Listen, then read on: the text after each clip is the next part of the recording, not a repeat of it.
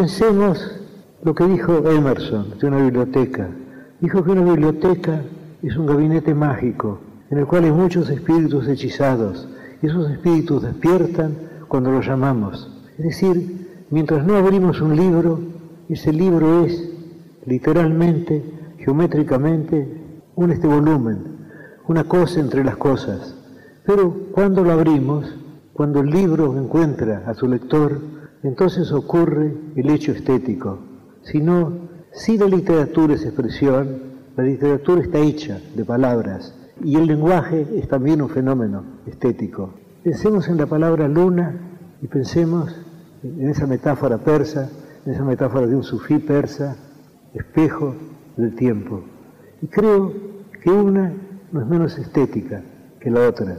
Las dos son obras de la estética, salvo que la segunda ser una obra de segundo grado, porque espejo del tiempo está hecho de dos unidades, y luna nos da, quizá aún más eficazmente, la palabra, el concepto de la luna.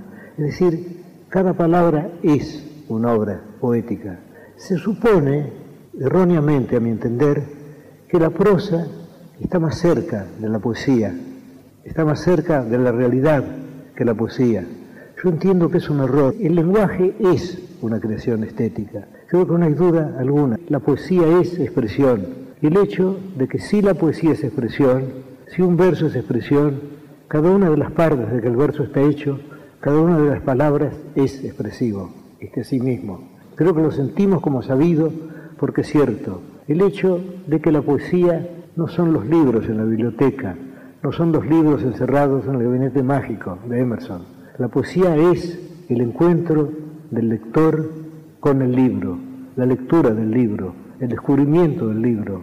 Y también hay otra experiencia estética que es el momento muy extraño también en el cual el poeta concibe la obra, en el cual va descubriendo o inventando la obra. Porque según se sabe en latín, las palabras inventar y descubrir son sinónimas aquello que dijo de Platón, de, que descubrir es recordar, y lo cual Francis Bacon agregó que ignorar es haber olvidado. Es decir, ya todo está, pero tenemos que verlo. Cuando yo escribo algo, yo tengo la sensación de que todo eso preexiste. Yo parto de un concepto general. Yo sé más o menos el principio y el fin. Y luego voy descubriendo las partes intermedias. Pero no tengo la sensación de inventarlas. No tengo la sensación de que dependen de mi arbitrio. Las cosas son así, son así pero están escondidas y mi deber de poeta es encontrarlas. Porque poesía es leer, es escribir y es compartir lo escrito y lo leído.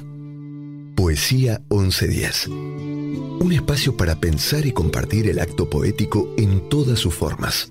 La poesía de todas las cosas.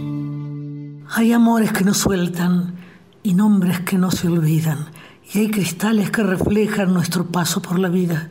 Confundidos en mil lunas, hay sueños que se iluminan, se ausentan algunas dudas y se restauran heridas. Escondida luna nueva que vuelve en cada suspiro. Su luz me parece ajena, sin embargo, va conmigo. Tu risa la escucho siempre, tus besos no me abandonan. Amantes noches, simiente, traiciones que se perdonan. Son tantos amores fieles que tejiendo en la memoria van pintando en las paredes algún retazo de historia. Esas calles que nos vieron andar en esas baldosas encienden en cada alero secretos de antiguas cosas. Este poema se llama Antiguos Idilios. Yo soy la autora. Sí, Amelita Baltar. ¿No me reconoces la voz? Eh, bueno, es la primera vez que va a ver la luz la oscuridad de un estudio este poema.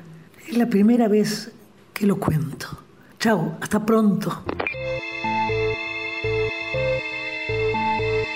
Hola a todos, soy Alexis Antunes, soy estudiante de la licenciatura en Arte de la Escritura en la Universidad Nacional de las Artes y nada, me dedico al, al diseño del lenguaje, que es mi pasión. ¿Desde cuándo escribís? Desde chico, escribo desde aproximadamente los 12, 13 años.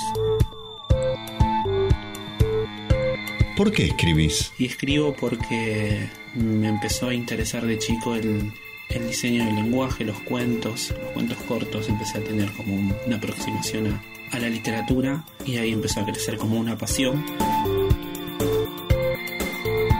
¿Para quién escribís? Escribo para mí, escribo para la gente, escribo para, para el mundo, básicamente. Eh, tengo una visión bastante adorniana del arte y pienso que el arte siempre es para, se ejecuta para, para, la, para la humanidad entera. ¿Qué es la poesía para vos? Y para mí la poesía es la forma de leer la vida de una manera subjetiva, es la mirada que viene a completar la verdadera forma de las cosas o la total forma de las cosas. ¿Dónde encontrás poesía aparte de en un poema? Veo poesía, encuentro poesía en, en esos lugares en donde hay historias, en, un atardecer, en, en, unos zapatos colgados de un cable de luz, eh, en la sonrisa de, de, alguna persona, de algún abuelo, de algún niño, en el lado brillante de las cosas encuentro poesía.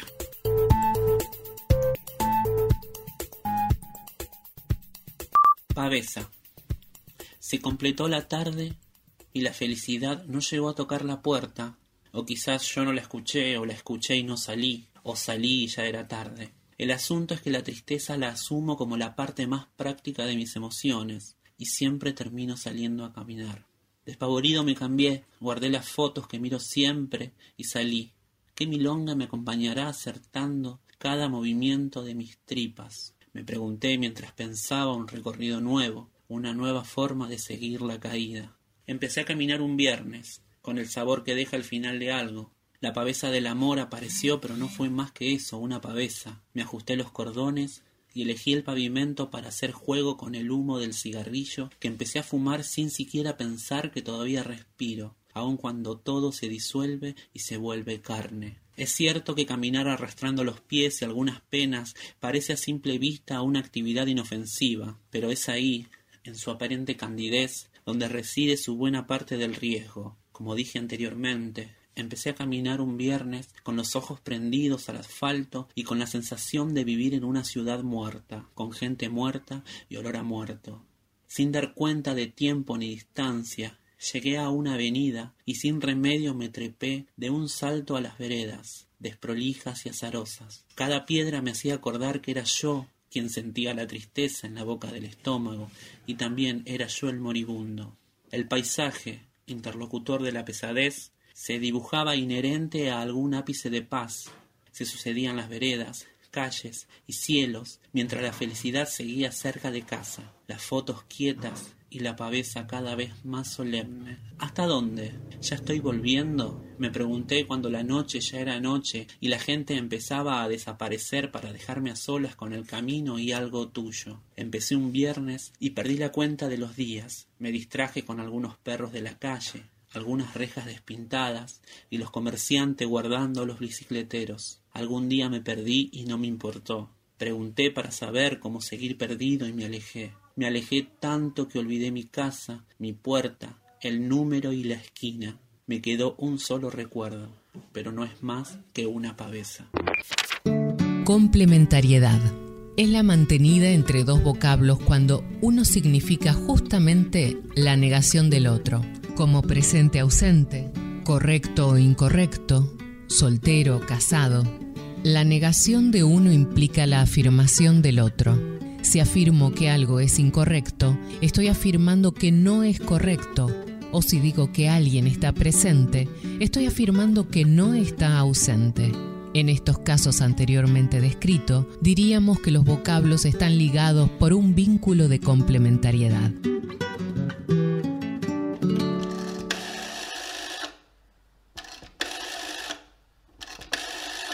Nostalgiando.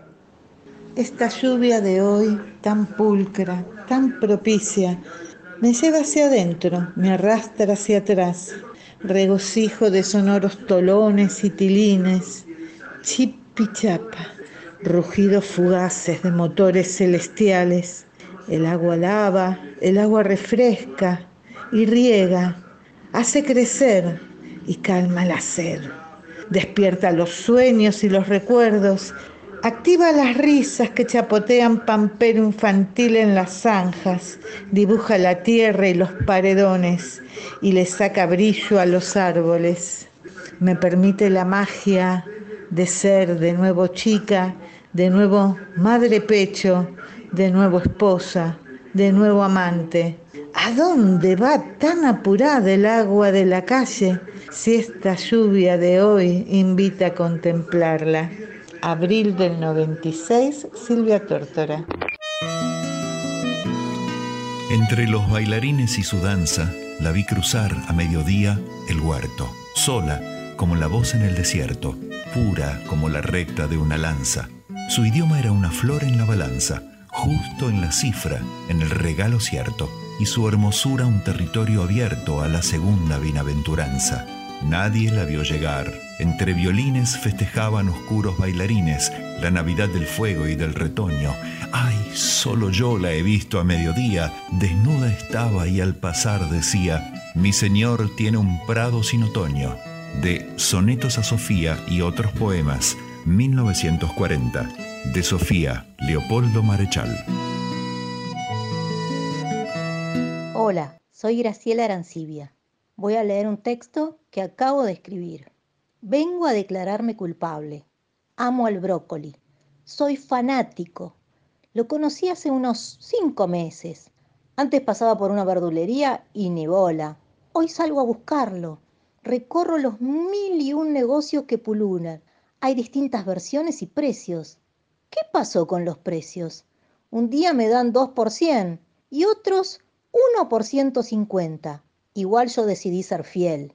Aunque me hablen mal de él, ya sé que huele mal, ya sé que espanta al más aguantador, pero no es para tanto. Mala prensa es lo que tiene. Me hace acordar a la mamá de un compañero de trabajo que le decían pedora. Y ella, quién sabe, pobrecita, qué enfermedad tendría. Mi brócoli no es así. Es una flor silvestre, que hasta lo pintaría en un cuadro. Mi amor es infinito, como mis recetas. Brócoli con esto, con aquello. Como todos los amores en exceso, sé que provoca irritaciones, pero ¿quién no? Cada vez que le saco delicadamente las hojas, siento una arritmia. Ahora sé que está contraindicado, pero ¿qué me importa? No sé si me entienden. El amor es ciego, dicen, y yo no le huelo nada. ¿Seré positivo? Tu paladar mi tobogán.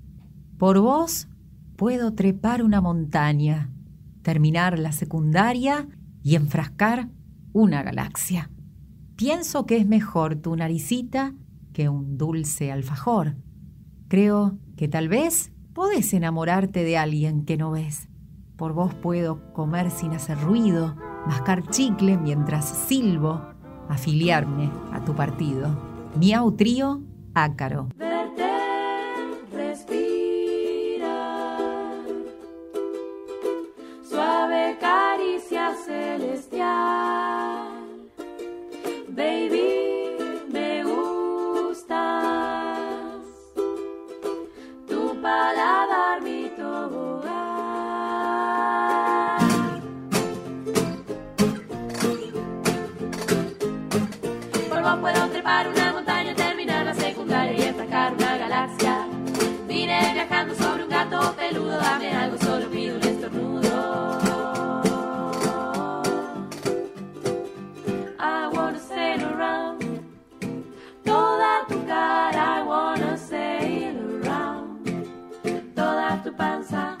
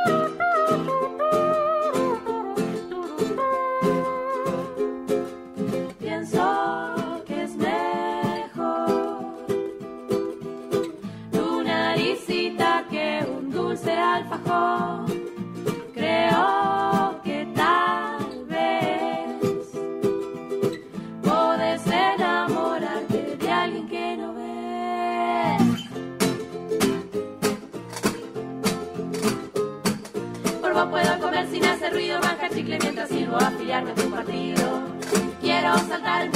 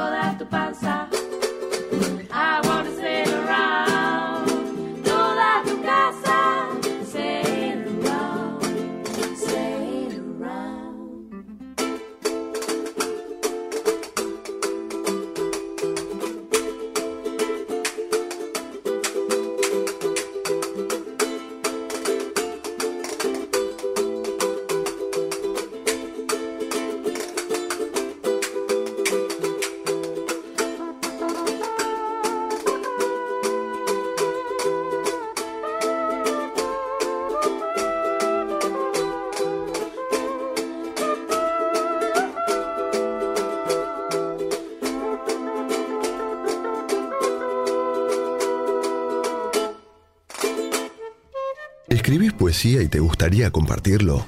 ¿No escribís, pero querés que escuchemos tu texto poético favorito? Forma parte del proyecto Poesía 1110. Manda un audio leyendo el texto que elijas a través de nuestro WhatsApp 11 3514 7424 y compartilo con todos los oyentes de la 1110. No olvides decirnos tu nombre, el título del poema y su autor. Poesía 1110. Versos y textos cuarenténicos sin aislamiento preventivo. Soy Marcelo Pavasa, conductor de Disfrutemos BA, y esto es El hombre imaginario, de Nicanor Parra. El hombre imaginario vive en una mansión imaginaria, rodeada de árboles imaginarios, a la orilla de un río imaginario. De los muros que son imaginarios, penden antiguos cuadros imaginarios, irreparables grietas imaginarias que representan hechos imaginarios, ocurridos en mundos imaginarios, en lugares y tiempos imaginarios. Todas las tardes imaginarias, sube las escaleras imaginarias y se asoma al balcón imaginario a mirar el paisaje imaginario que consiste en un valle imaginario circundado de cerros imaginarios. Sombras imaginarias vienen por el camino imaginario entonando canciones imaginarias a la muerte del sol imaginario. Y en las noches de luna imaginaria sueña con la mujer imaginaria que le brindó su amor imaginario, vuelve a sentir ese mismo dolor, ese mismo placer imaginario y vuelve a palpitar el corazón del hombre imaginario.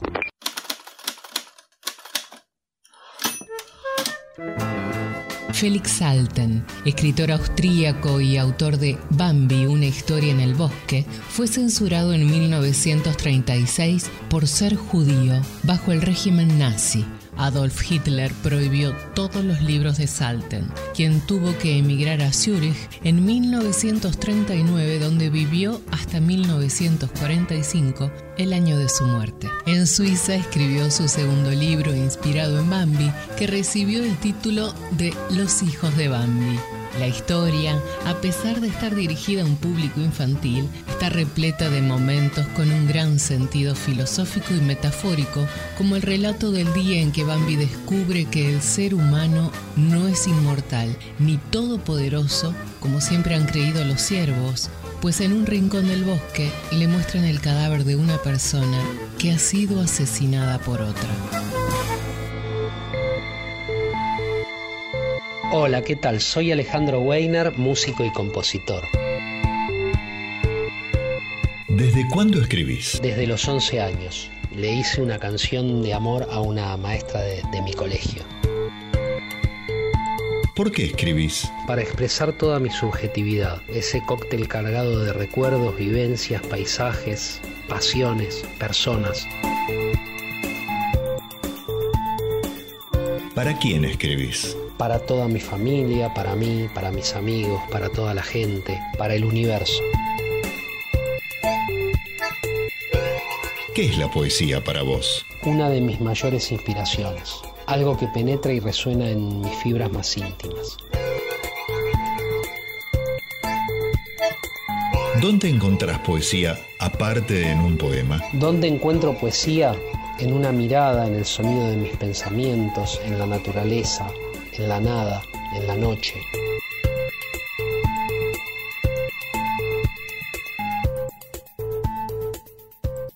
Bueno, les voy a compartir un, un, pedacito de una milonga que hice que se llama La pensión de la abuela. La cumbia del desterrado en curda grita su pena, la soledad se desangra en la pensión de la abuela. El zurdo, el facho y el lumpen sin ningún pudor se mezclan. Todo el mundo está de paso en la pensión de la abuela. El cartucho está ladrando, le chistan desde una pieza. Un silencio de nostalgia se tira a dormir la siesta. Bueno, les mando un fuerte abrazo. Con truco, vino y cigarro, los muchachos se la juegan. Los muchachos se la juegan en la cocina del fondo de la pensión de la abuela, en la cumbia del desterrado, en curda grita su pena. En curda grita su pena, la soledad se desangra en la pensión de la abuela. Bolsita de agua caliente, estufita querosén, cinco grados bajo cero, se hacen sentir en Neuquén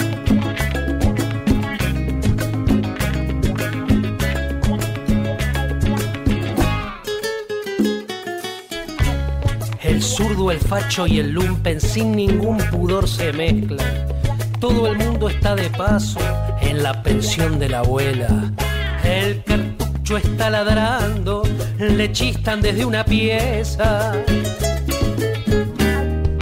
Le chistan desde una pieza, un silencio de nostalgia. Se tira a dormir la siesta.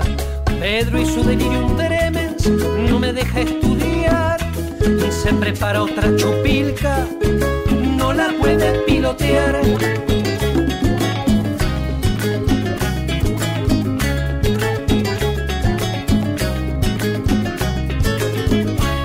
Antonio cayó de Francia trayendo su exilio a cuestas, trayendo su exilio a cuestas, todos sus sueños quedaron detrás de la cordillera.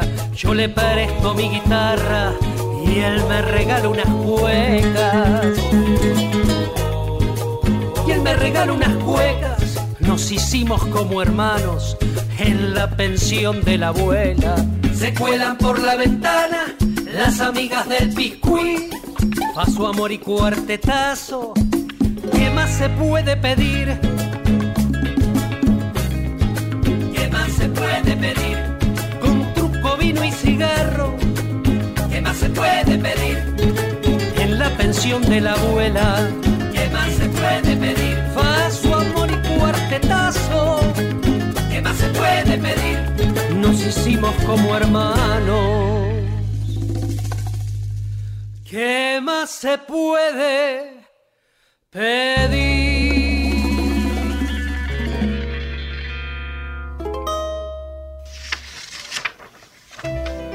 Ahora estaba convencido de que era capaz de muchas más acciones que las que antes suponía. Un hombre en el límite es capaz de todo, y él había llegado al límite. Mempo Giardinelli. Hola, soy Cristina Ricci. Voy a leer un poema de autor anónimo.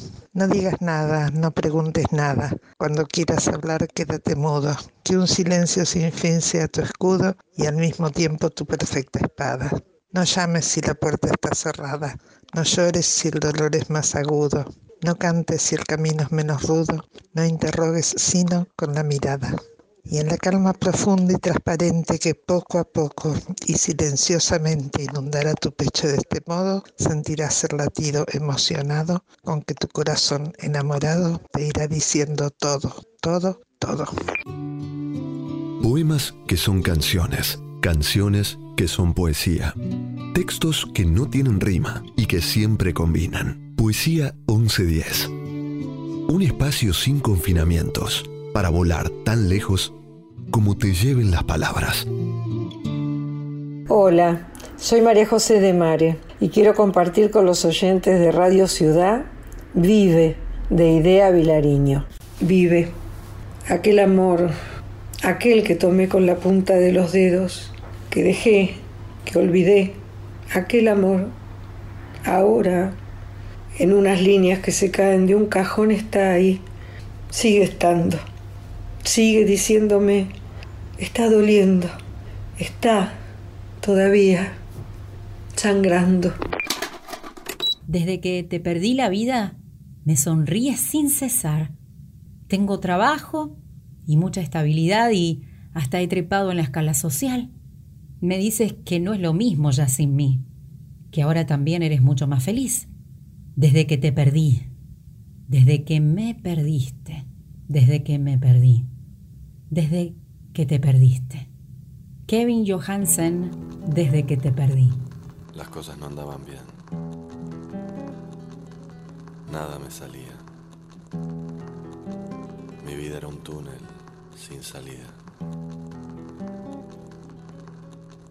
Pero desde que te perdí, se están enamorando todas de mí. Y hasta algunas me quieren convencer que con ellas podría ser feliz. Desde que te perdí, las puertas se me abren de par en par. Se me abrió hasta la puerta de Alcalá. Yo aprovecho cada oportunidad. Desde que te perdí, nunca tuve tal libertad. Desde que te perdí, no me importa nada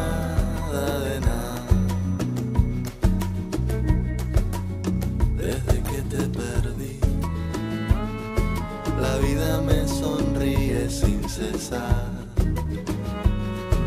Tengo trabajo y mucha estabilidad. Ya está estrepado en la escala social. De agape en agape, princesas me sonríen de cuando en vez. Me dicen el Hugh Hefner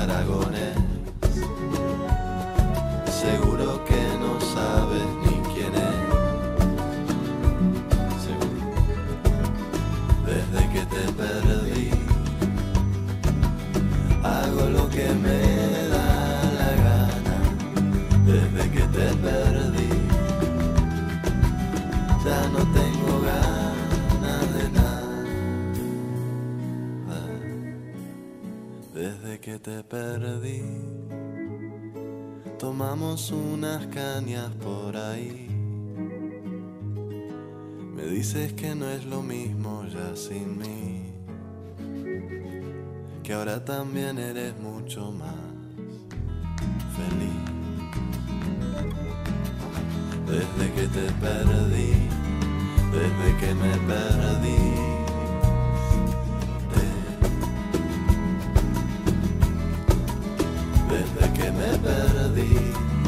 Desde que te perdí,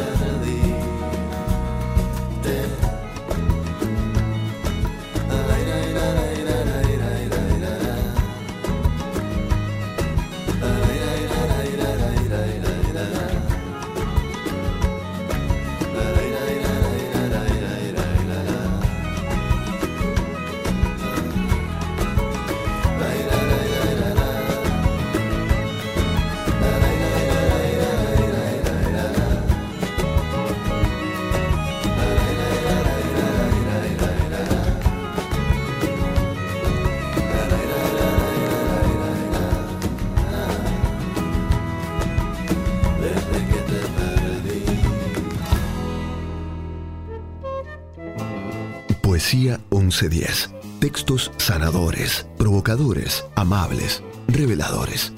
Palabras que dan forma a un sentimiento, a una idea, a los sueños y pensamientos. Poesía 1110, un espacio de métrica universal en la radio de Buenos Aires. Hola, soy Silvana Mato. Vamos a compartir la poesía de Julio Cortázar, La lenta máquina del desamor. La lenta máquina del desamor, los engranajes del reflujo, los cuerpos que abandonan las almohadas, las sábanas, los besos y de pie ante el espejo interrogándose, cada uno a sí mismo, ya no mirándose entre ellos, ya no desnudos para el otro, ya no te amo, mi amor.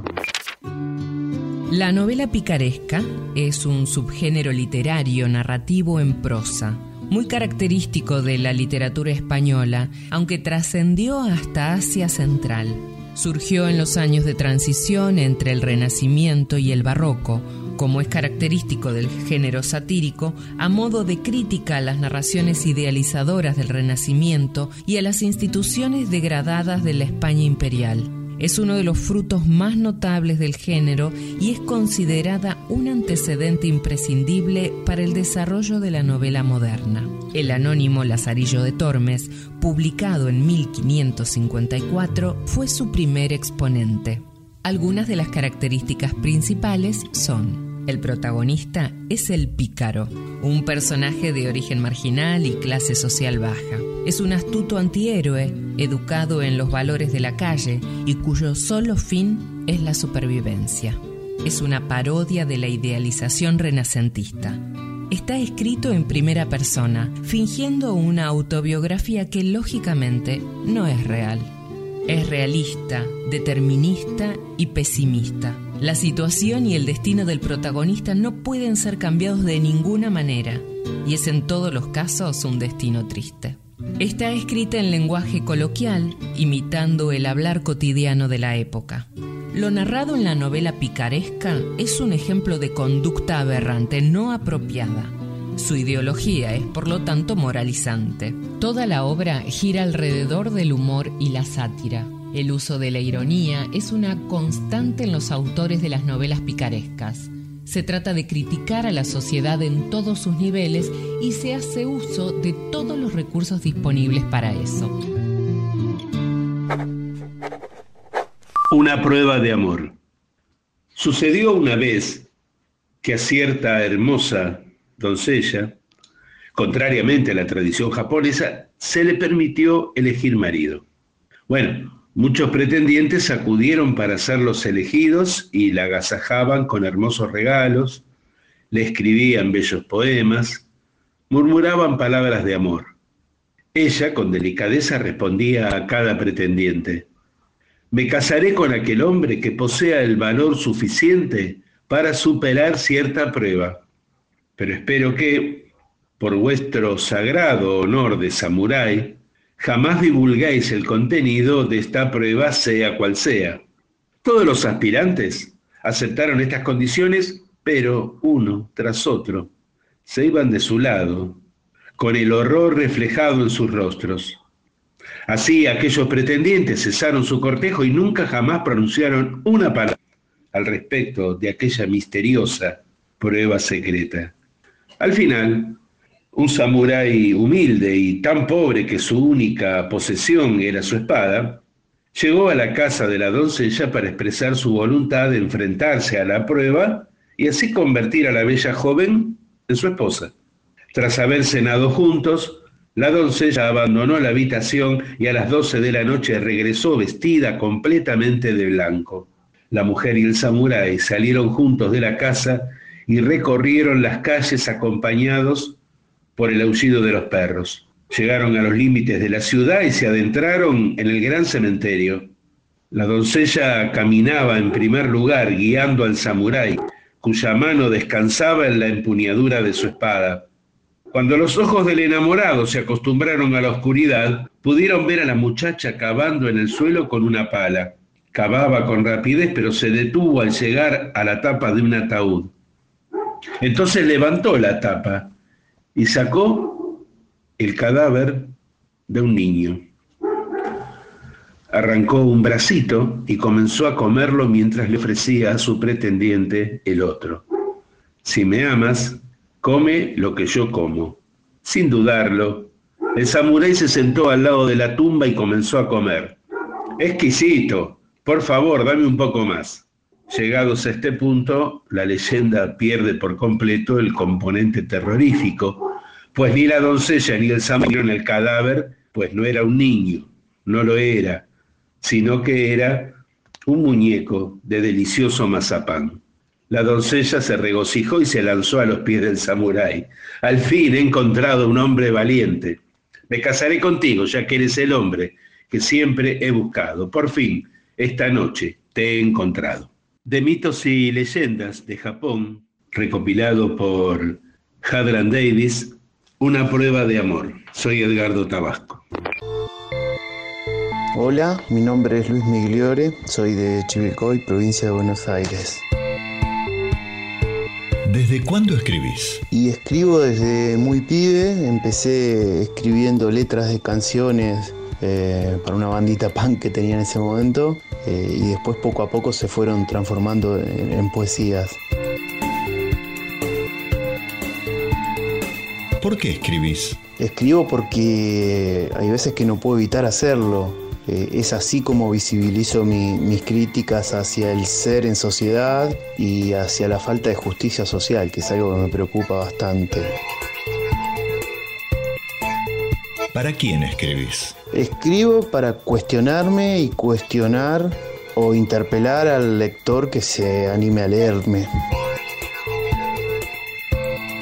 ¿Qué es la poesía para vos? La poesía eh, para mí es mostrar el alma en palabras, es, es desnudarse eh, en versos. ¿Dónde encontrás poesía aparte de en un poema? Particularmente encuentro poesía en mi profesión, yo soy trabajador social. De ahí es donde saco mis paisajes, mis imágenes, mis sujetos. Mi poesía siempre tiene que ver con eso.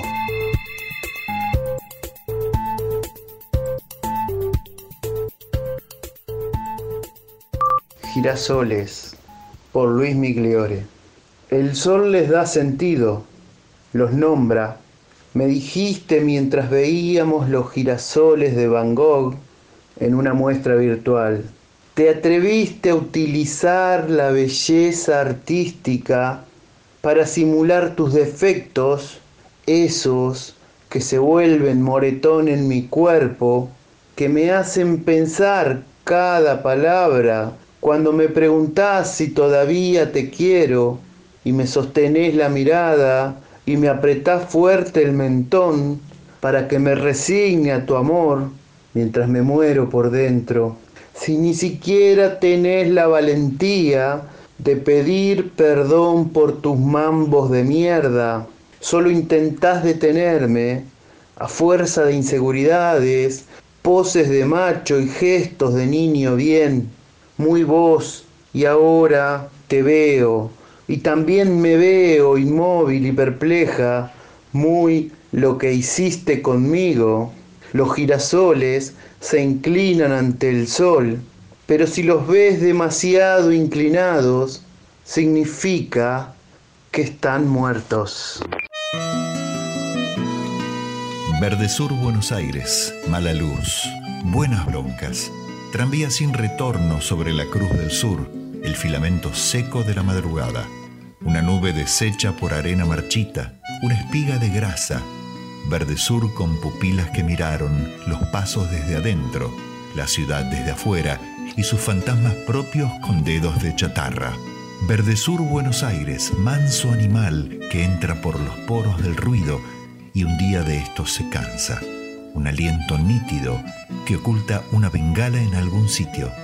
Verde tango que tuvo del sur hasta el sopapo y esos ríos humanos innecesariamente atravesando paciencias necesarias.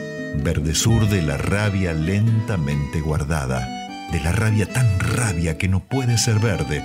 Verde temblor cruzándose en las raídas rosas de alquitrán sobre los barcos muertos.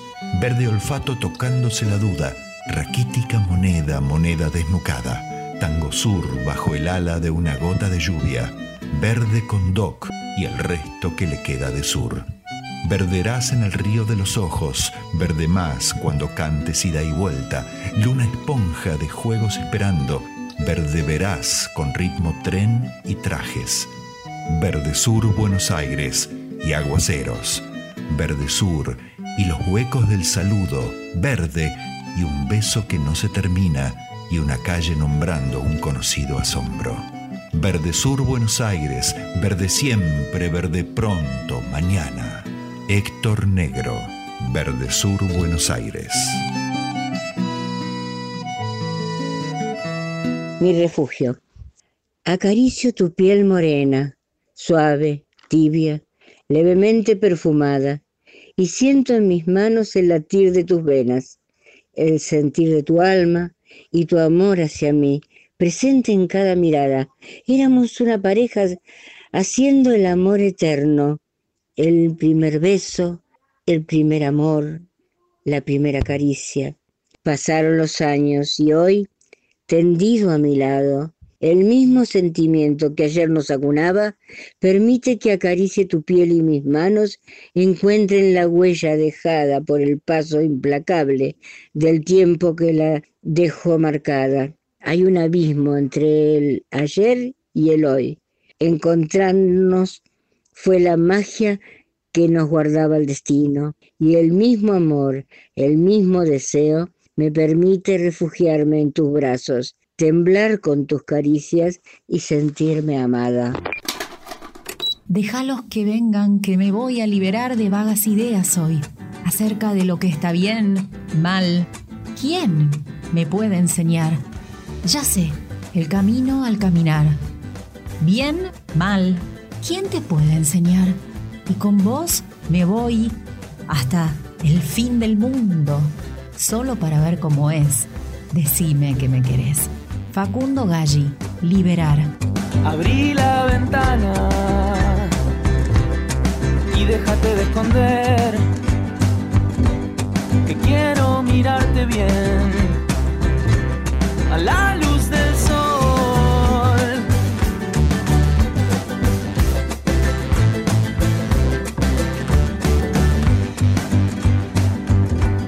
Déjalos que vengan, liberar. De vagas ideas hoy. Acerca de lo que está bien, mal, quién me puede enseñar, ya sé el camino al caminar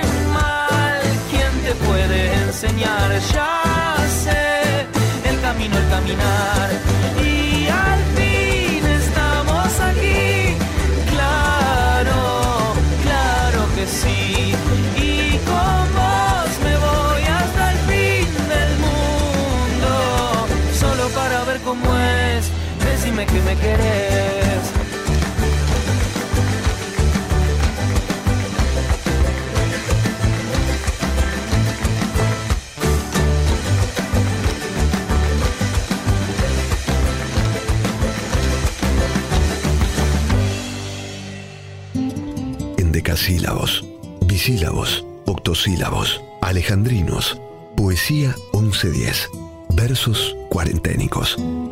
Queridos amigos, soy Ricardo Pedazzi, co-conductor de Ciudad Tango de la 2x4 de los días martes entre las 20 y las 21.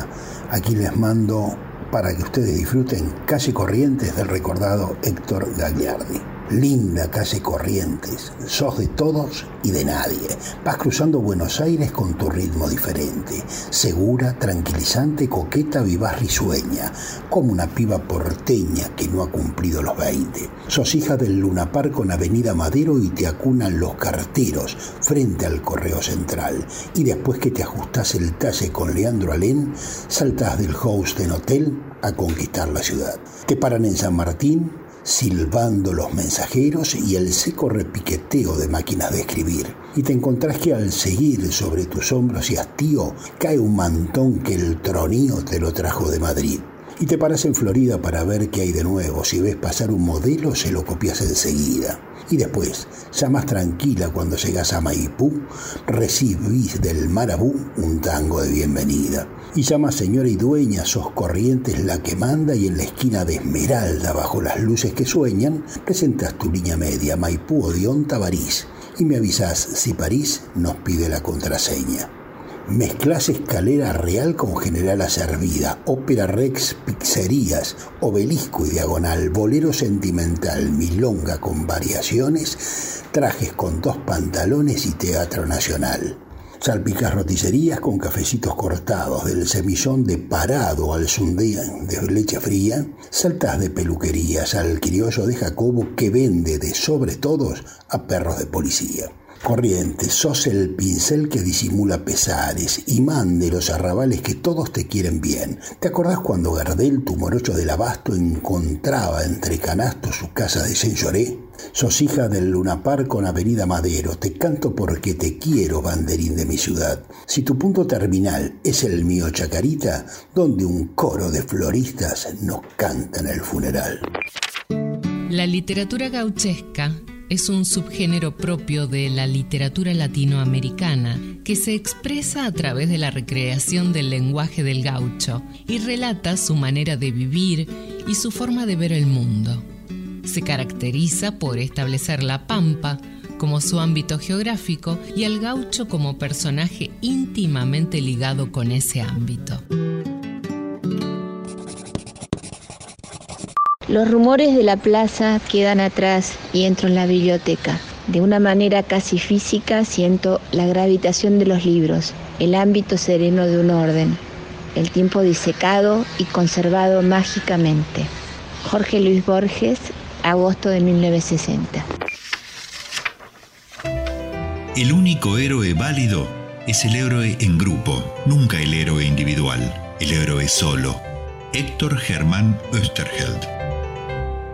Hola, buenas noches, soy Marcela de Caballito. Elegí para leer una poesía de Idea Vilariño, la poeta uruguaya. Se llama Todo es muy simple. Todo es muy simple, mucho, más simple y sin embargo, aún así hay momentos en que es demasiado para mí, en que no entiendo y no sé si reírme a carcajadas o si llorar de miedo, o estarme aquí sin llanto, sin risas, en silencio, asumiendo mi vida, mi tránsito, mi tiempo.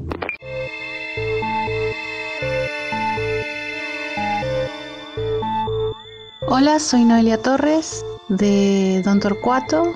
Escribo desde que tengo 10 años. ¿Por qué escribís? Escribo porque me gusta, es lo que me hace feliz. ¿Para quién escribís? Escribo para mí y para mis amigos y para eh, que pase el tiempo. ¿Qué es la poesía para vos? Eh, la poesía para mí es una forma de tratar de entender la vida. ¿Dónde encontrás poesía aparte de en un poema? Y encuentro poesía en todas partes, desde lo que escriben las personas en WhatsApp hasta algún poema antiguo anglosajón.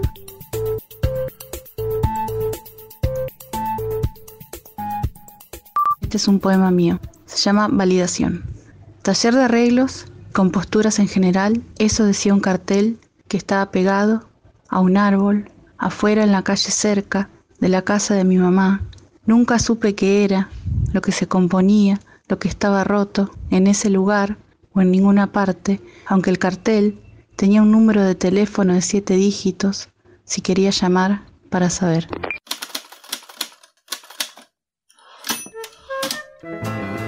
Ganadora de nueve premios Oscar, la película El paciente inglés de 1996 de Anthony Minghella. Está basada en la novela homónima del ceilandés Michael Ondaatje, una historia estructurada en dos partes, que cuenta la historia de un hombre con el rostro desfigurado y al que se conoce únicamente como el paciente inglés, Ralph Fiennes, y a la enfermera que lo cuida, Hannah, Juliette Binoche. A través de la lectura de los libros que ella le lee a su paciente, se va construyendo una relación donde ambos encuentran una manera de evadirse del horror de la Segunda Guerra Mundial.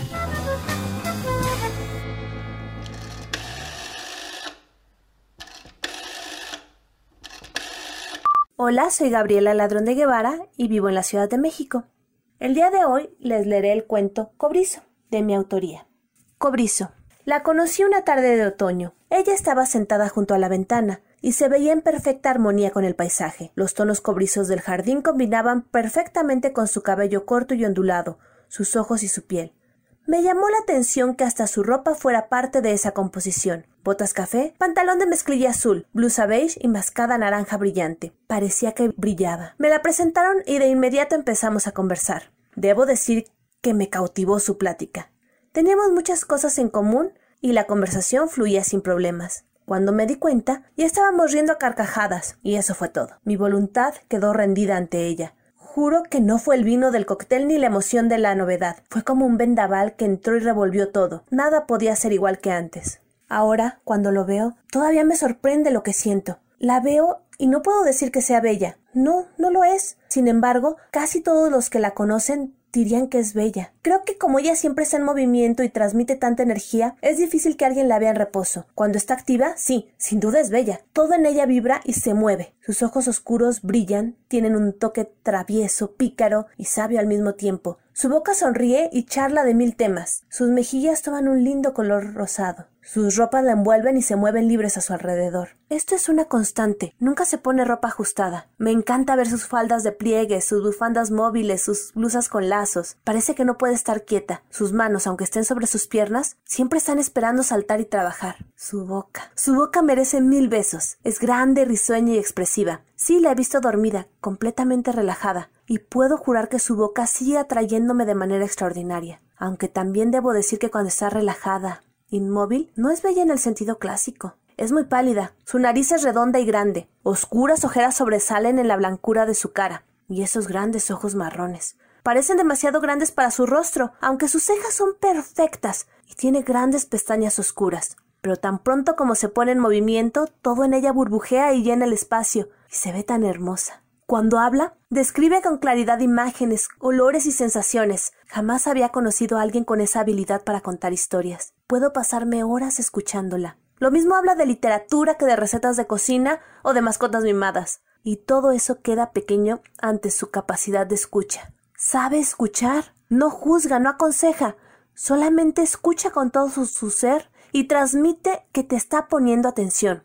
que en ese momento toda ella sigue tu voz, y lo que más me trastorna, sabe lo que no le dices, no lo intuye, lo sabe. Sus opiniones son claras y al punto, y si alguien no entiende, le explica. Realmente me gusta verla debatir. Sus argumentos pueden desarmar a más de uno, y como es inteligente, astuta y culta, realmente compadezco a los que han tratado de subestimarla. He vivido momentos muy divertidos al verla acabar con personas arrogantes que pensaban que es una mujer tonta y trivial. No, es uno de los seres más profundos que conozco. Por eso me parte el alma irme. No quiero despedirme de ella. Su cabello cobrizo me ata. Pero la vida no es siempre como pensamos, ¿cierto? Muchas gracias. No es mi culpa si en la cancha tengo con qué galopear. El que me quiera ganar, hay tener buen parejero. Porque gritando no me hallo grito al montar a caballo si en la caña me he vendeado.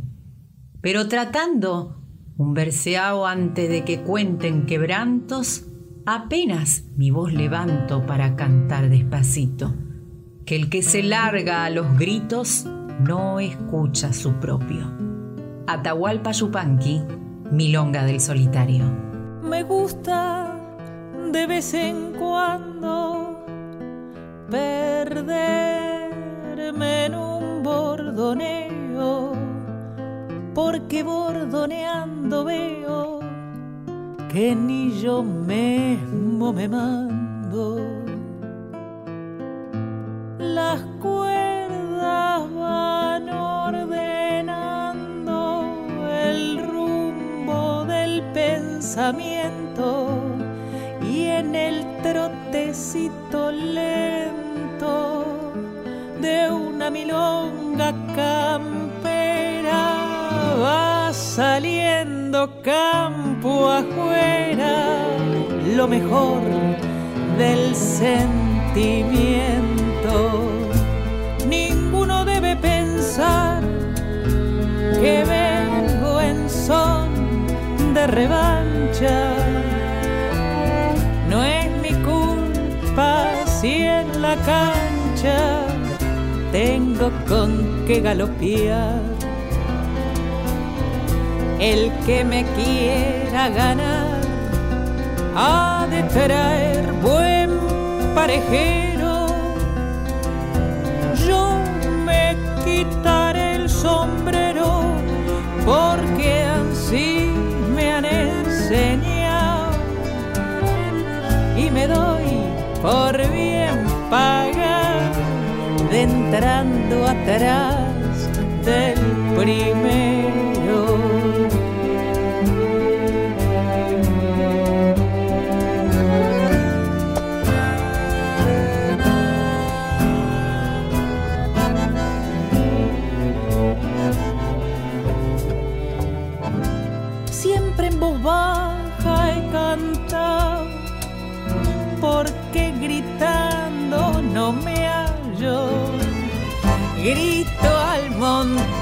Caballo, si en la caña me bandea.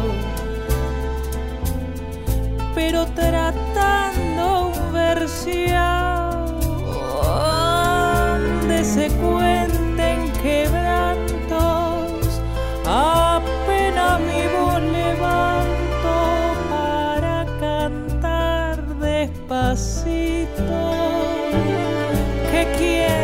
se larga los gritos no escucha su propio canto.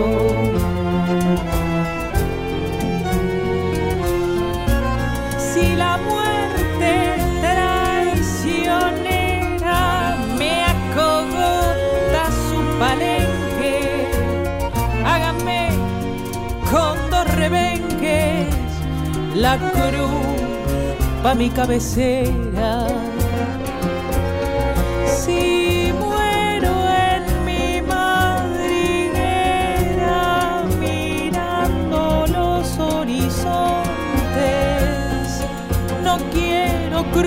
Ni aprontes, ni encargos para el eterno.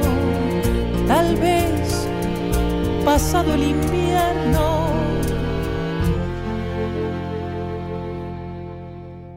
Me dé sus flores el monte.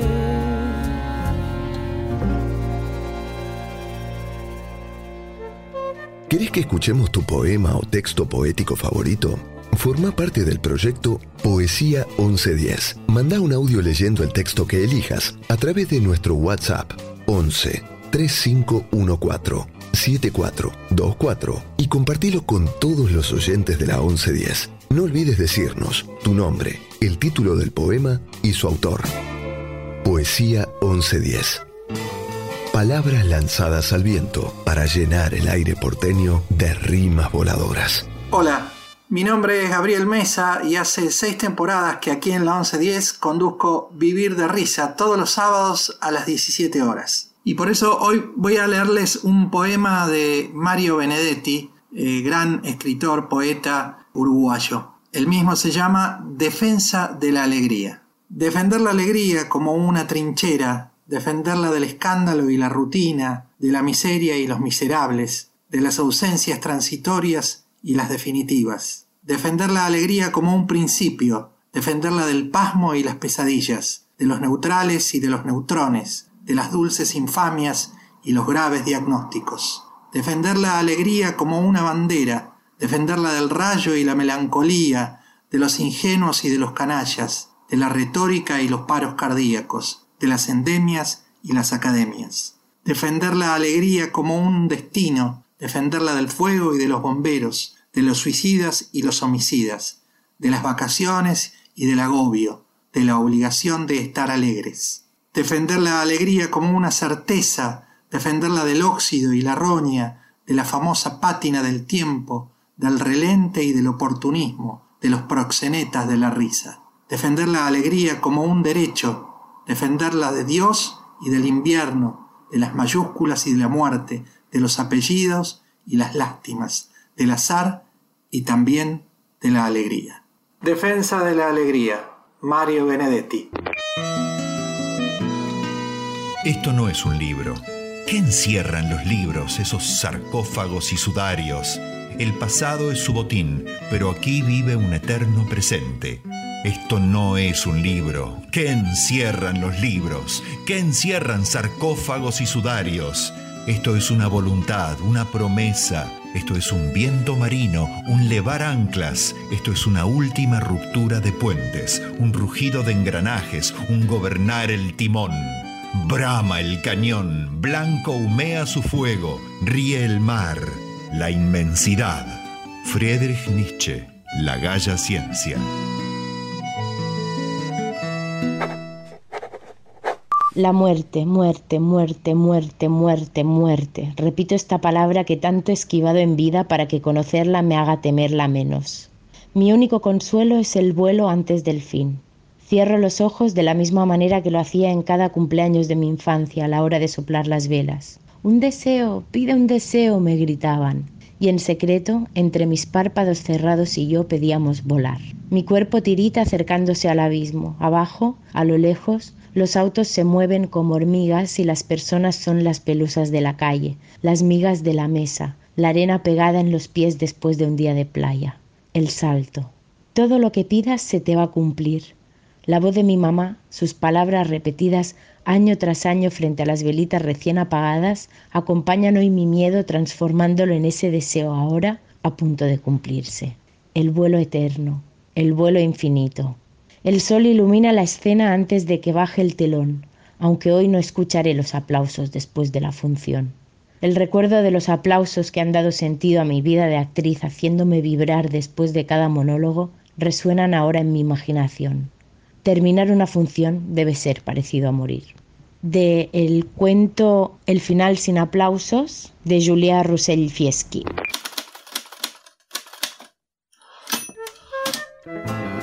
El arte de la guerra, escrito hacia el último tercio del siglo IV a.C., es uno de los ejemplares traducidos a mayor cantidad de lenguas en el mundo. Fue dado a conocer en Europa 22 siglos después.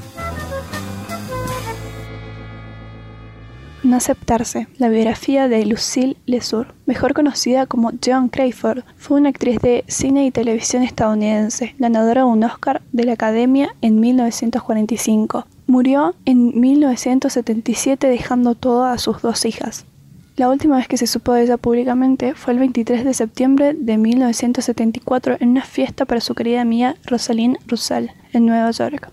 Encontré su foto en una red social, leí su historia y ahora deseo escribir sobre ella. Una mujer que no fue valorada en su época y la dejaron caer en manos desconocidas por sus pensamientos, decisiones, conductas y vestimenta. Comenzaron a juzgarla sin saber sobre ella. Tuve que vivir con eso como un secreto por no ser acusada y aislada de la sociedad. Se vio obligada a casarse con hombres manipuladores, fingir que amó a todos sus ex esposos, por no poder amar a otras mujeres, porque en ese momento estaba mal visto. Ella solo se quería ser feliz amar a quien ella quisiera, pero nunca pudo cumplir ese deseo. Se preguntará por qué tiene que ser revolucionario tener una orientación sexual distinta al otro. No lo es, pero lamentablemente era extraño. Al final de todo lo que dijeron sobre ella, las mujeres iban a buscarlas a los burdeles para estar con ella. Vivió toda su vida pensando que lo que sentía estaba mal, creyendo que había algo mal en ella, o que solo estaba confundida, cuando todo en ella estaba bien, y había cambiado todos sus avanzados pensamientos por unos que la volvían más vulnerable.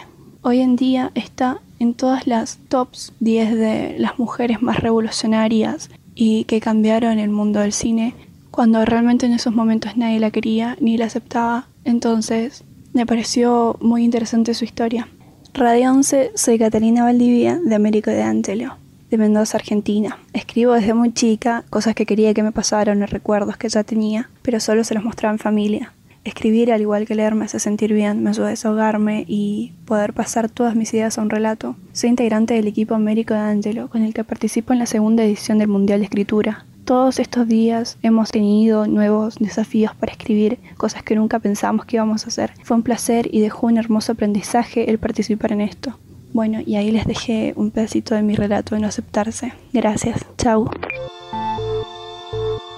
Soy Andrea Juliá, actriz, directora, dramaturga. ¿Desde cuándo escribís? Escribo desde que puedo escribir.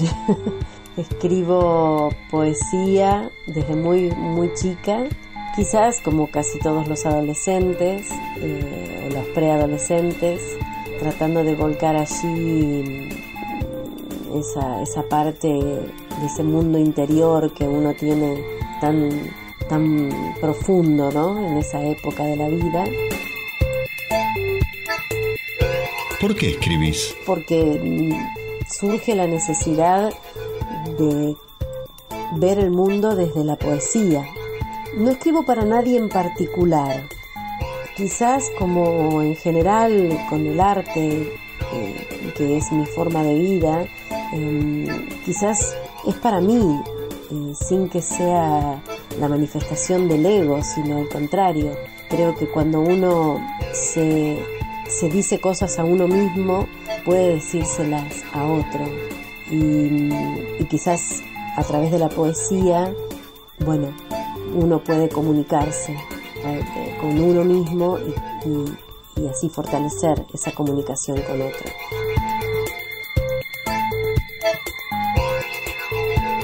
¿Dónde encontrás poesía aparte de en un poema? Encuentro poesía en muchas cosas cotidianas. A veces en las hojas de las plantas que tengo en mi casa, en la mirada de mis hijos. Lo vuelvo poético, lo que veo, lo que, lo que siento, ¿no? Creo que ese es, eh, sería más la respuesta de, de dónde encuentro poesía aparte del poema. Pero sobre todo eh, creo que, que encuentro poesía en el hacer artístico, que no necesariamente es escribir poesía, sino quizás bailar, actuar, pintar, tocar un instrumento. Eso es poesía también.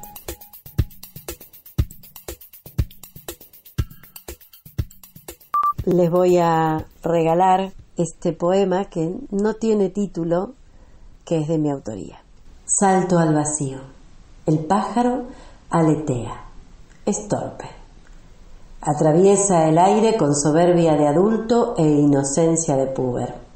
No teme, arremete, se arroja, no es consciente.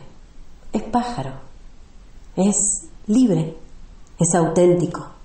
Le robó al cielo los sueños y va tras ellos sin escalas. Puede. Eso es bastante para seguir adelante.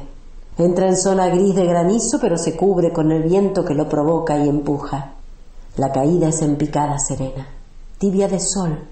Vuelve a aletear, sacude el rocío, es tan feliz que por un instante cierra los ojos para encarcelar el disfrute. Olvidó respirar profundo. Quiebra las ramas del naranjo y aloja las lágrimas una a una en las hojas aplastadas. Intrépido, intenta el grito. Clama, abre el pico hasta partirlo. Muere sin suspenso, ardiente de pasión, solo, con su última voluntad intacta, volar. La lengua romance es aquella que pertenece al conjunto de lenguas derivadas del latín, como el italiano, el francés, el español, el portugués o el rumano. Tras la caída del Imperio Romano y la toma del norte de Europa por las tribus germánicas, comenzó un proceso de afianzamiento y diferenciación de las diferentes formas del latín vulgar en todo el sur del continente. Y ya a partir del siglo IX podemos reconocer la existencia de las que hoy llamamos lenguas romances. La palabra romance viene del adverbio latino romanice, que significa en romano. Hablar en romance castellano era entonces hablar la lengua romance que se hablaba en Castilla, motivo por el cual aún llamamos castellano al español. Hoy conocemos más de 30 lenguas descendientes del latín o lenguas romances. La cantidad varía según la definición de lengua que tomemos en cuenta para hacer la lista, pero todas ellas han conservado algunos rasgos lingüísticos fundamentales del latín.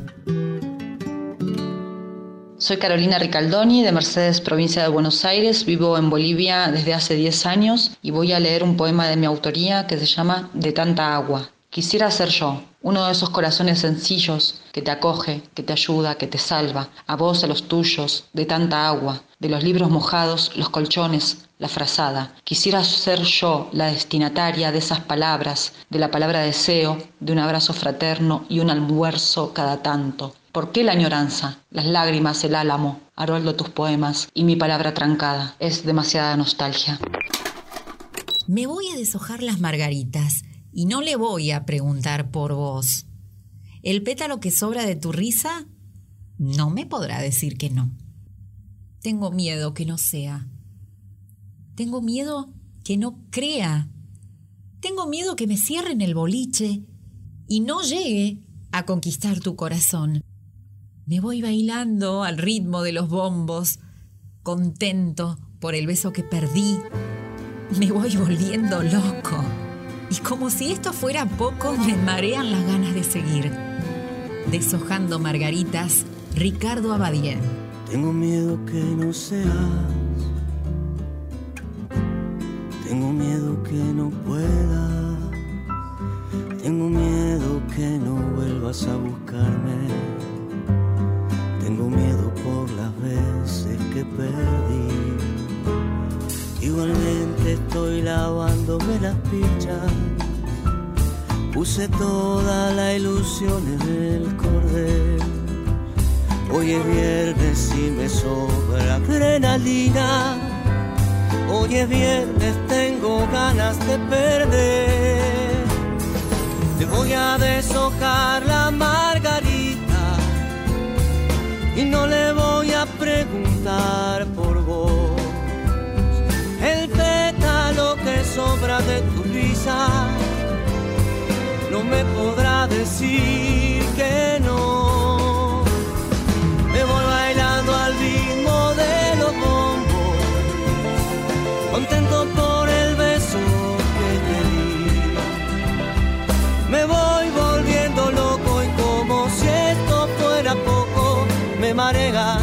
Las ganas de seguir.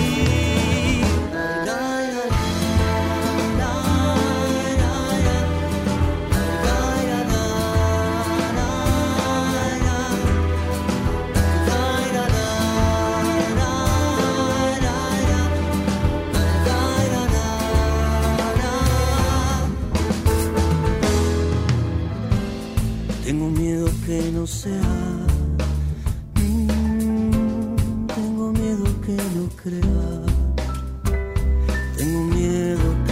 Me cierren el boliche y no llegue a conquistar tu corazón. Igualmente se agradece tu presencia. Gracias por tomar mi mano sin razón. Me voy yendo con las sillas dada vuelta. Me voy yendo que otro bar recién abrió. Me voy a deshojar la margarita. Hoy nace nuevamente una ilusión. El pétalo que sobra de tu risa. A ese me lo quedo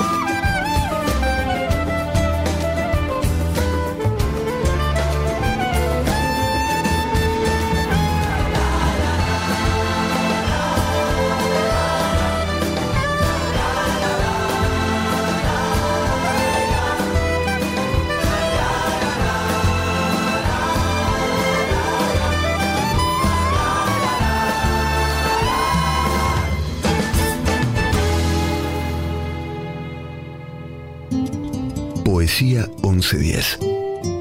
Para llenar tu espacio de rimas y prosas.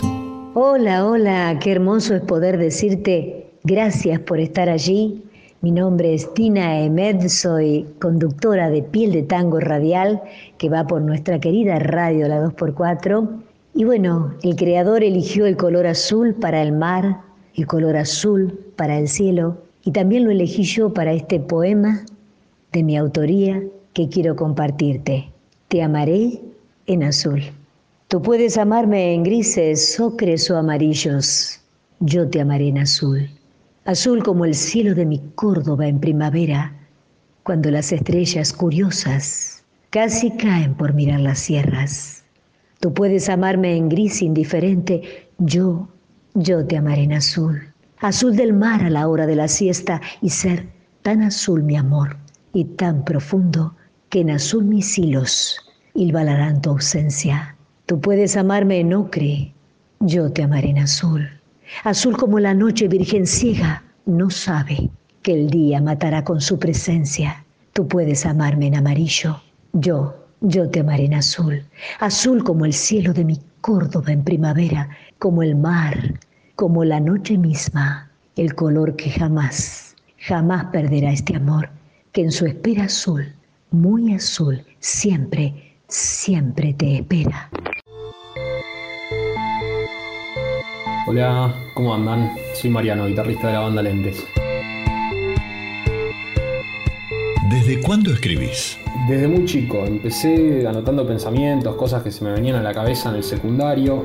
Mi abuela y mi viejo siempre fueron de escribir, hasta escribir canciones, aunque no supieran tocar un instrumento. Cuando empecé con mi primera banda, empecé a escribir en formato canción y desde entonces escribo de esa manera. Es la manera que a mí me gusta y que nada, me surge escribir. Además de seguir escribiendo frases y, y cosas que se me van ocurriendo en un cuaderno que siempre tengo conmigo. ¿Por qué escribís? porque me ayuda a dejar sentados mis pensamientos, digamos, o sea, a liberar un poco la cabeza. Yo pienso mucho y, me ayuda a alargar un poco todo lo que se me viene a la mente. Aparte la, escritura ligada a las canciones me parece vital para transmitir lo que sentimos, lo que pensamos y en un mundo ideal que le llegue a la gente y que se sientan identificados. Esa para mí es la mayor recompensa, por eso también hago música, más allá de transmitir lo que me pasa, encontrar a alguien del otro lado que, que nos diga que le gustó, que sintió lo mismo en algún momento o nada, en general, sentirse identificado ¿no? con una canción que es algo tan poderoso.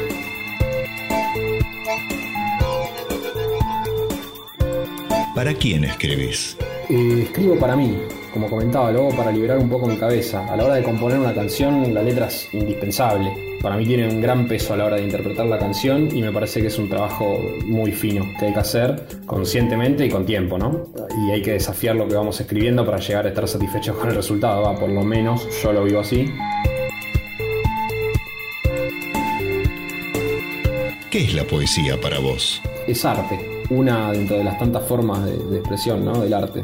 Y bueno, para mí el arte es sagrado, desde mi perspectiva. Algunas personas tendrán la religión, un ídolo o lo, que busquen tener de sostén. En mi caso es un refugio de todo lo mal que tiene el mundo, como que me permite entrar y distanciarme de ese lugar terrenal y entrar en un universo nada lejos de, de, todo lo malo, de todo lo malo que tiene este mundo, por decirlo de alguna forma, ¿no?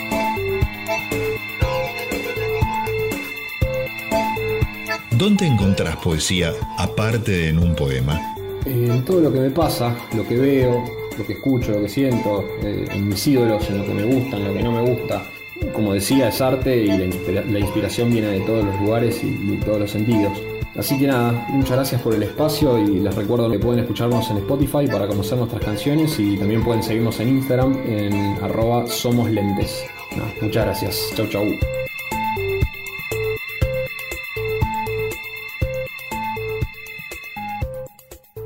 Les voy a leer un fragmento de nuestra canción Acróbata. Es una canción que nos gusta mucho.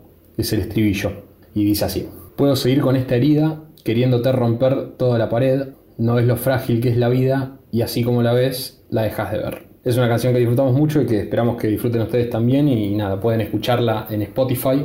Ya están todos los temas subidos y de a poco vamos subiendo más para completar el disco.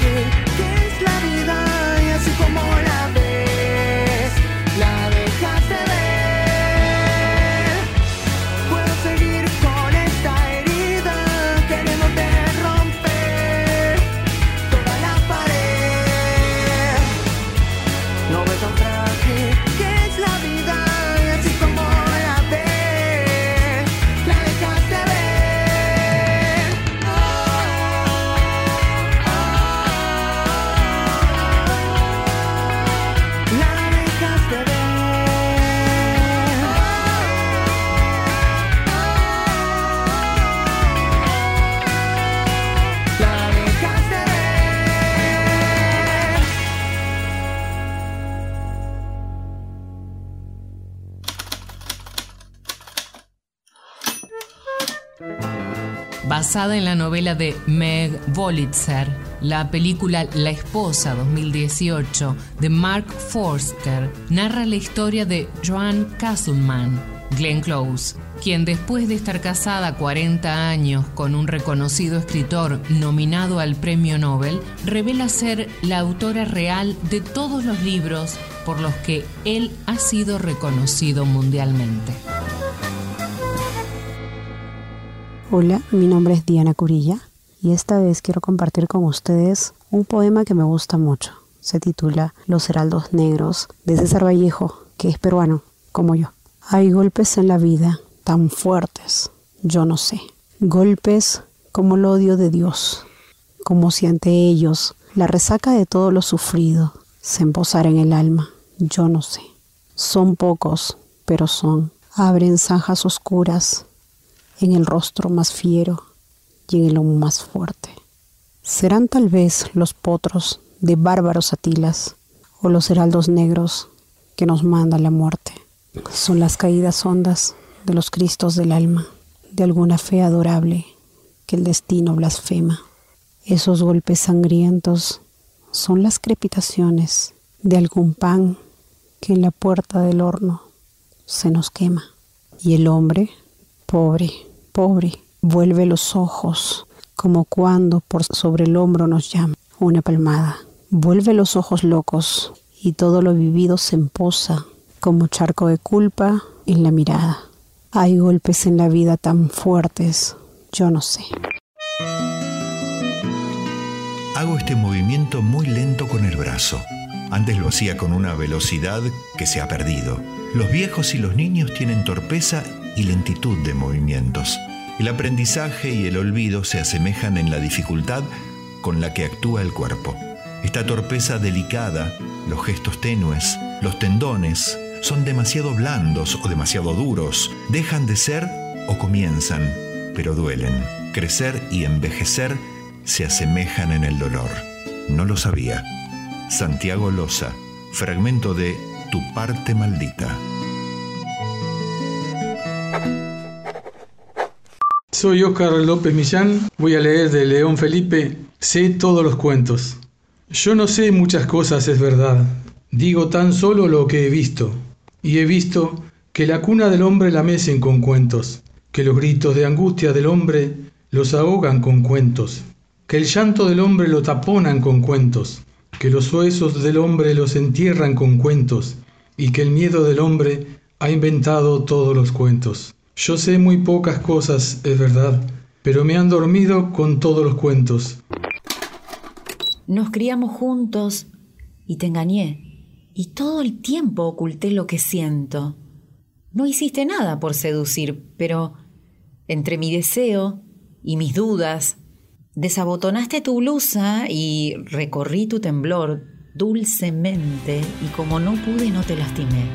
Fuiste lo más valioso en mi mundo. Me propuse estropearlo todo, a eso me dedico yo. Pero no pude, linda. Todo se dio bien. Indio Solari, la pequeña mamba.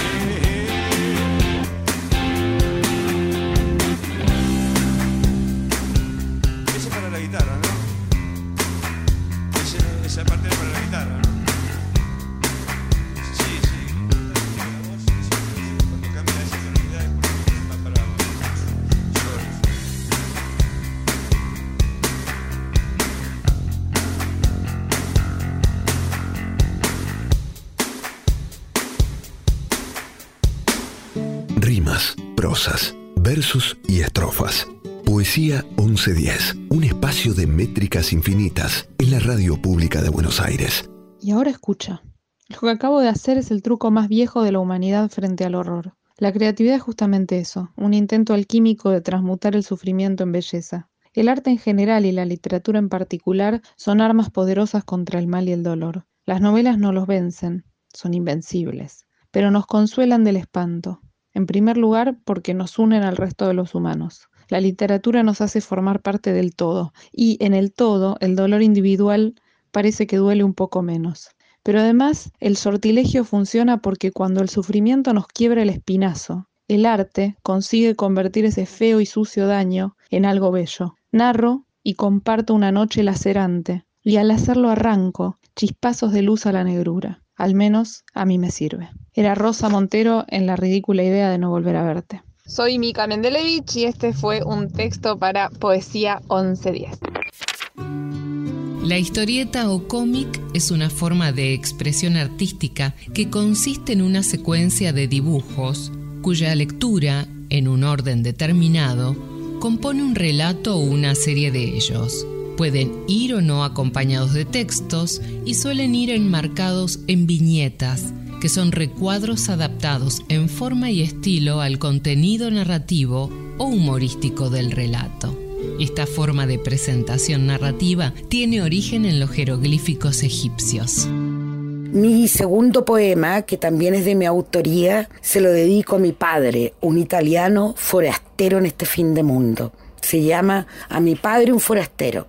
Alma en pena, dice el criollo, alma triste canta el guaso, alma alada dice el borracho, quita pena habla la señora. Y en esta tierra lejana has dejado tu fortuna, fortuna que sin aplausos has perdido de un solo paso. Fueron tus días forasteros en este suelo criollo. Te enseñó el pan y la olla de barro y de arcilla, pero aún seguías siendo solo un forastero. Oh sí, forastero, del norte a la Patagonia, todo lo fuiste con tu gloria. Amado mío, fuiste solo un forastero. Me enseñaste este idioma, no sabías comprenderlo, pero en la distancia de nuestra tierra no olvidabas esta bandera con estrella. Forastero, Padre mío, tu cuerpo se marchita en el barro de esta distante tierra, pero un día, forastero, viviré en nuestras reliquias, sin olvidar nunca bailar una buena cueca, porque tú, forastero, me enseñaste a cantar los dieciochos, usar un lindo traje, mirar el mar los 21 del quinto mes y sentirme orgullosa de esta patria criolla,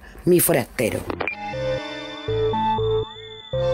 Mi nombre es Adriana Gladys Burgos, yo nací en la capital federal, resido actualmente en Ezeiza desde hace casi 30 años. ¿Desde cuándo escribís? Aproximadamente desde los 10 años. Eh, empecé así como sin nada porque no, no los lograba armar como correspondía, pero bueno, escribía lo que sentía simplemente.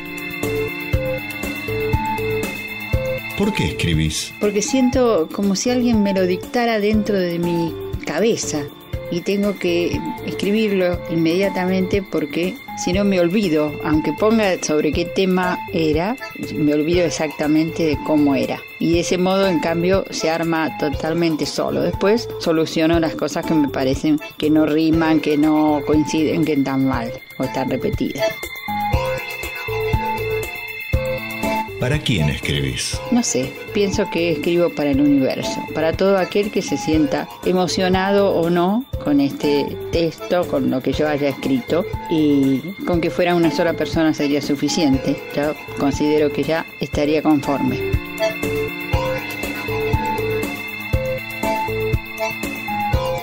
¿Qué es la poesía para vos? Un todo, todo yo lo encuentro en poesía. Para mí la poesía es eh, la vida, porque son muchos años ya que me acompaña y que la siento en mí. A veces no, no me llega ningún tema a la cabeza, a veces no viene nadie, ninguna musa, como digo yo, a hablarme al oído. Está descansando, no sé.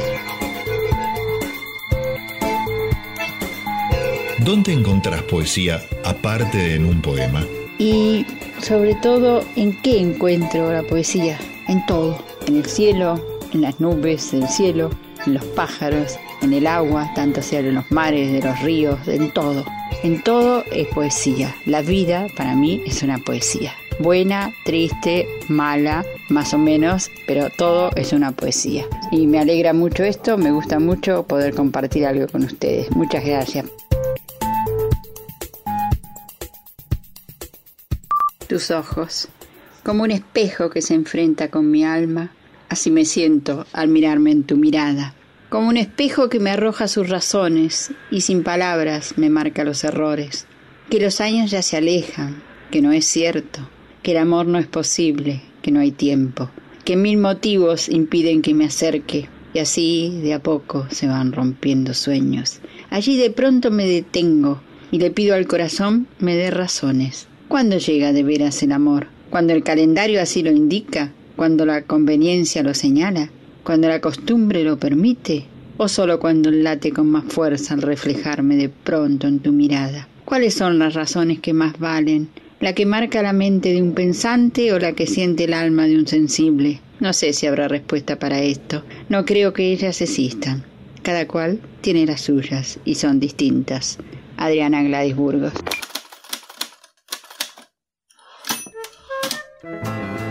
¿Cuáles son los orígenes del humor? La palabra humor procede del latín humor, humoris, que propiamente significa líquido, humedad. Según Hipócrates, humores son cada uno de los líquidos de un organismo vivo. Bilis negra, secretada por el vaso, bilis amarilla, que viene del hígado, flema, derivada del cerebro, y sangre, proveniente del corazón. La buena salud de una persona se debía a la cantidad compensada de sus humores y la aparición de las enfermedades se consideraba consecuencia del exceso o ausencia de alguno de ellos. Más tarde, Teofrasto, perteneciente al círculo platónico y continuador de Aristóteles, elaboró una teoría que vinculaba los humores con el carácter de las personas. Aquellos individuos con mucha sangre eran muy sociables, los que tenían mucha flema eran calmados, Aquellos con mucha bilis eran coléricos y aquellos con mucha bilis negra eran melancólicos. Si bien se sabía que todos los hombres poseían todos los humores, quienes tenían mayor cantidad de uno de ellos se asemejaban en su personalidad. Hay belleza en el amanecer de un día gris. Hay belleza en el canto de un pájaro y en una flor cualquiera. Hay belleza en un encuentro amoroso, hay belleza en un adiós y en una despedida. Hay belleza en un cuento. Hay belleza en la luna y en el sol de primavera. Hay belleza en un nacimiento. Hay belleza en un entierro y en el lecho de un enfermo. Hay belleza en la alegría. Hay belleza en el sufrimiento y la desdicha. Solo es cuestión de mirar bien.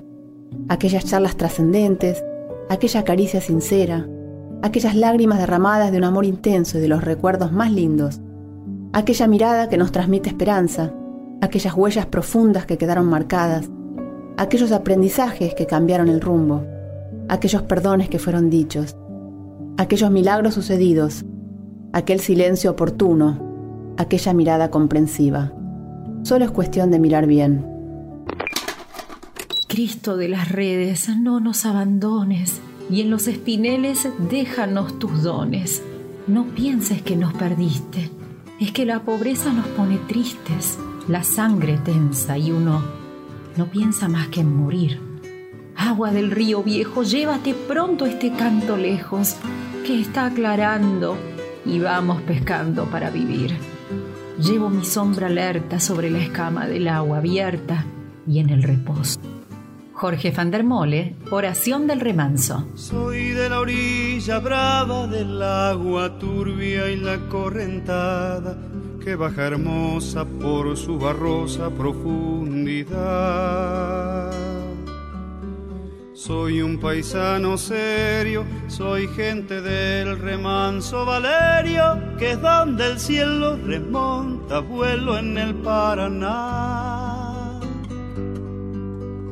Tengo el color del río y su misma voz en mi canto sigo, el agua mansa y su suave danza en el corazón. Pero a veces oscura, va turbulenta en la ciega hondura y se hace brillo en este cuchillo de pescador.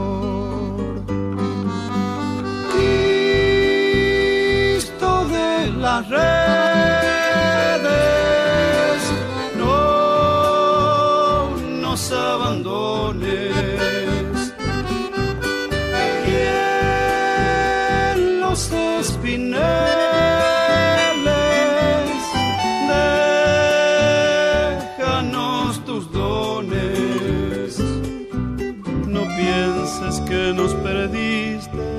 la pobreza nos pone tristes, la sangre tensa y uno no piensa más que en morir.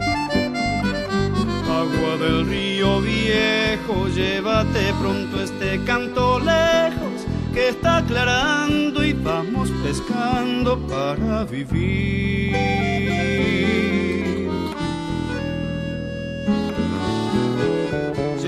Mi sombra alerta sobre la escama del agua abierta y en el reposo vertiginoso del espinel. Sueño que alzo la proa y subo a la luna en la canoa y así descanso, echa un remanso mi propia piel. Calma de mis dolores, Cristo de los pescadores, dile a mi amada que está penada esperándome. Que ando pensando en ella mientras voy vadeando las estrellas, que el río está bravo y estoy cansado para volver.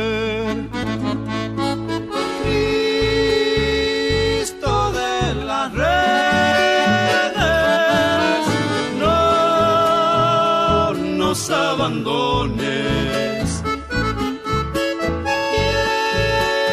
en los espineles,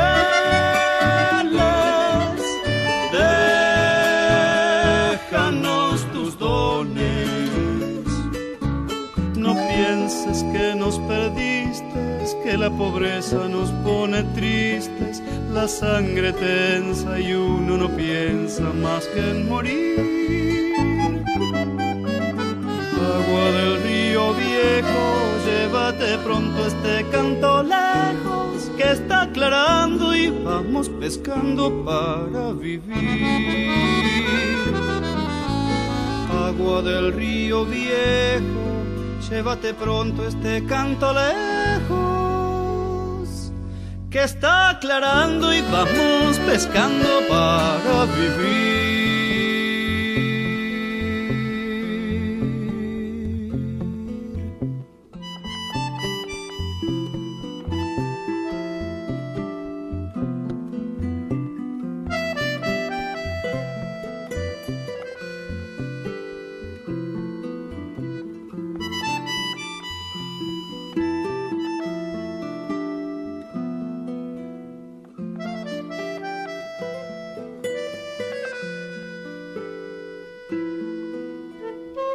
¿Escribís poesía y te gustaría compartirlo? ¿No escribís, pero querés que escuchemos tu texto poético favorito? Forma parte del proyecto Poesía 1110. Manda un audio leyendo el texto que elijas a través de nuestro WhatsApp 11 3514 7424 y compartilo con todos los oyentes de la 1110. No olvides decirnos tu nombre, el título del poema y su autor. Poesía 1110. Versos y textos cuarenténicos sin aislamiento preventivo. Hola, soy Pollo Mactas, creador y conductor de Listo el Pollo, programa que se emite en la 2x4, y les voy a leer un poema que escribí yo, a ver si les gusta. No puedo escribir esa carta y nadie me mañata. Es mi miedo campesino, soy labriego de un alma pedregosa y no hay reja capaz de hacer un surco en campos de penas y torturas. A pesar del amor fuiste bandera de tu infantería de persona. Perpetuo enamorador descolocado fui yo y ahora rememoro los tiempos de tormentas de verano y un encuentro casual, atemporado, que de tan naif fue criticado por los fantasmas de orgullos manejados confundiendo la esperanza y el pasado.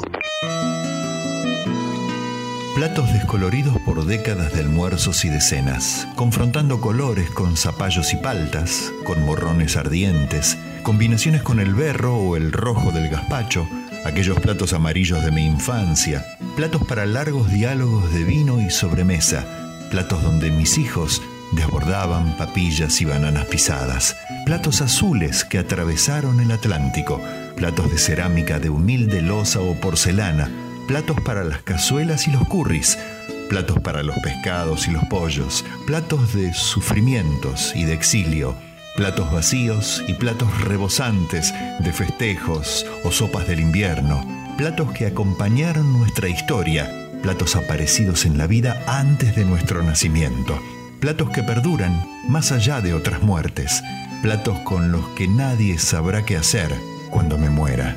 Platos, Horacio Salas. Hola, mi nombre es Giovanna Mezcua, soy de Lima, Perú y quiero compartir con los amigos de 1110 el poema de mi autoría Sol de Medianoche. Sol de Medianoche, solo quiere cantar en medio de los campos de una rosal, a los pies de un río, juega sin parar. Sol de medianoche solo quiere brincar, salir de su halo para gritarle al mundo que está enamorado de su vecino hermano, de su amigo, de un sol alado. Cuando aparece el día, el sol sueña desfallecer y con él su alegría enmudecer. Sol de medianoche, deja de sufrir, en la oscuridad también hay amor, solo aprende a sentir.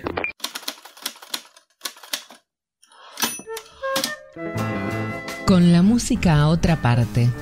Todos escuchamos la palabra trovador, pero muchos no saben que también existe la palabra trovairitz, consideradas durante siglos como poetas menores, cortesanas o incluso mujeres promiscuas, existencia de estas mujeres trovadoras ha sido incluso negada por algunos, argumentando que jamás existieron y que detrás de sus nombres femeninos se encontraban hombres jugando a disfrazar su pluma. Las Trovairits hablaban en sus poemas de temas siempre vinculados al amor, como la felicidad, la desazón, el deseo o la ansiedad, y dirigen sus textos tanto a caballeros y trovadores como a otras mujeres, algo muy osado para la época. Son el primer ejemplo en la historia occidental de mujeres dedicadas a la música profana y sus poemas estaban escritos en lengua occitana, lengua romance hablada en Francia, Italia y España. La pionera fue Tibors de Sarenom, nacida en 1130.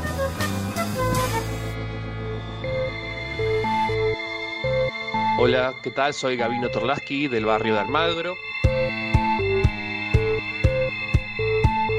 ¿Desde cuándo escribís? ¿Desde cuándo escribo? No hace mucho. Escribo hace un par de años. ¿Por qué escribís? Porque es lo único que en este momento o estos últimos años me viene haciendo bien, me hace sentir bien, me direcciona, focaliza mi ansiedad, así concretamente. ¿Para quién escribís? Y escribo como cualquiera quisiera compartirlo con el mundo, pero bueno, escribo por el momento para el que quiera eh, leerme, para mis amigos, familia, eh, compañeros.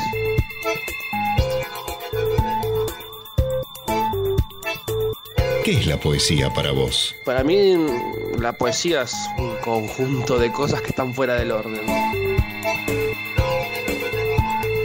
¿Dónde encontrás poesía aparte de en un poema? Últimamente yo la verdad es que sé que va a ser contradictorio esto, pero siento que la poesía en este momento, si no está muerta, está en stand-by. Porque encontrarle poesía en este momento requiere un esfuerzo de las cosas. Y yo creo que así como después de la Segunda Guerra Mundial la poesía murió, para mí este es un momento en el que la poesía también está muriendo. Quería leer un fragmento de mi autoría, del texto que se llama Pichuca. El texto es el siguiente. Al abrir la puerta, intercambiaron un par de palabras, supongo que banales, ya que no logro recordarlas. Lo que no puedo borrar de mi memoria es el beso que me dio después, no por resultar placentero, sino a causa de no poder sentirlo. Es un beso de esos que no se sienten en la mejilla, uno que te hace preguntar para qué te lo están dando.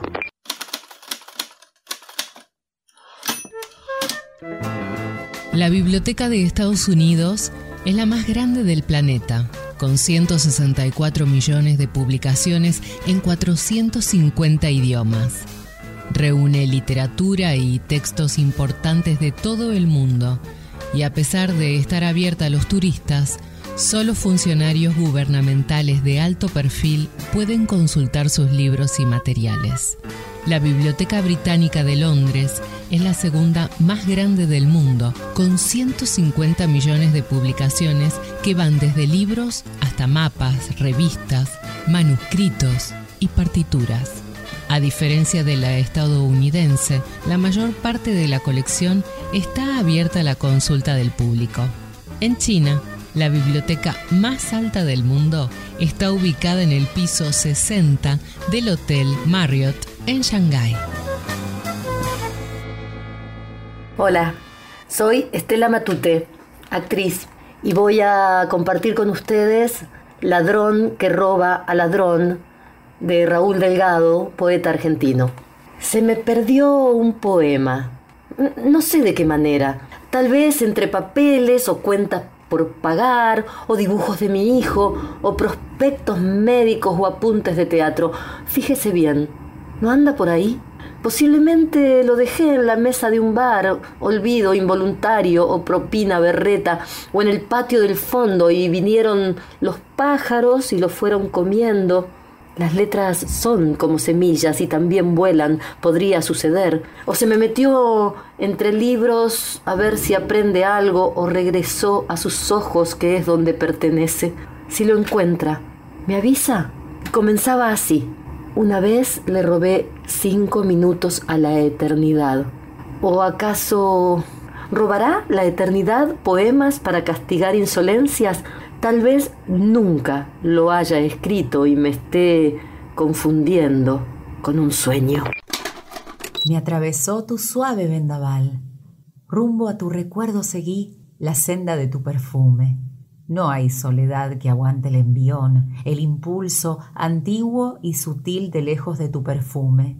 Regresarás. La senda de tu perfume suave vendaval rumbo a tu recuerdo da. Perseguiré los reastros de este afán. Perseguí la estela de tu perfume. Jorge Drexler, Luciano Superville, bajo fondo, tu perfume. Perseguiré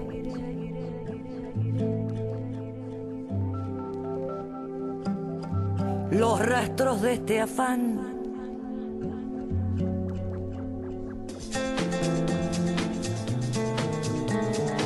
Como busca el agua la sed.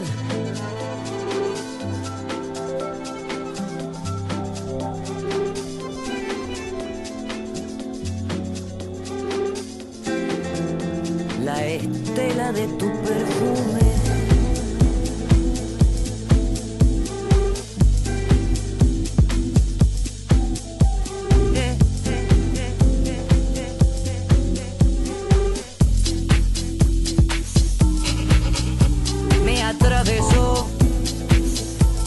Suave vendaval.